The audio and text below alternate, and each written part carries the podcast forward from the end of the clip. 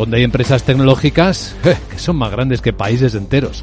Laura Blanco, buenos días. Buenos días. 1,8 billones de dólares, algo más de 1,6 billones de euros al cambio y más que los 1,5 billones de euros por los que anda Luis Vicente la economía española.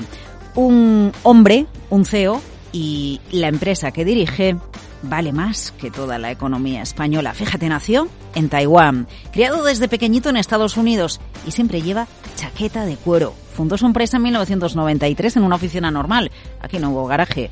Él y sus colegas, todos de la industria de los microprocesadores, consideraban que había que impulsar el realismo de los videojuegos. Y de ahí la necesidad de desarrollar unidades de procesamiento gráfico. Sequoia Capital la apoyó en sus inicios y gracias a sus GPU fueron posibles películas como Avatar.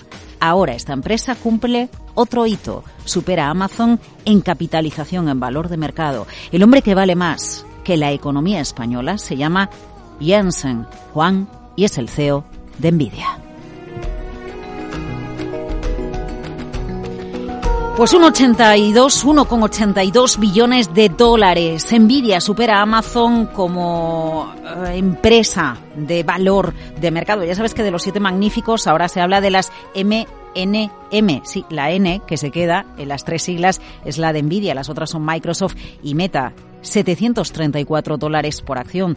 Pero atención porque lo que llevamos de año Nvidia sube, estamos a 13 de febrero, un 47% de subida y en los últimos 12 meses un 223% de subida. La realidad es que eh, Nvidia es la empresa que lidera la posición de suministro de tecnología para la llamada inteligencia artificial generativa. Chatbots, creación de imágenes, vamos que ChatGPT existe porque existe Nvidia y toda la tecnología que la soporta. El director ejecutivo de Nvidia se prodiga menos o tiene menos impacto cuando habla que el propio Sam Altman, el CEO y fundador de ChatGPT, Jensen Huang, nacido en Taiwán.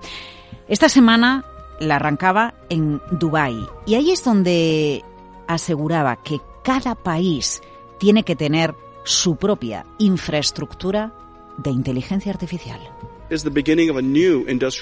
Es el comienzo de una nueva revolución industrial. Esta revolución industrial no trata de producción de energía ni de alimentos, sino de producción de inteligencia.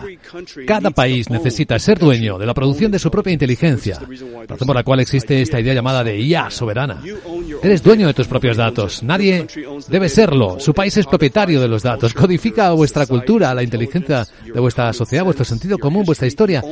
Tienes que ser dueño de tus propios datos. Por tanto, deben tomar esos datos, refinarlos, dueño de su propia inteligencia nacional, no puedes permitir que otras personas hagan eso. Bueno, pues la llamada que hace Jensen Juan, el CEO de Nvidia, es a la construcción ahora en los inicios, en esta nueva revolución industrial, a que cada país construya su propia infraestructura.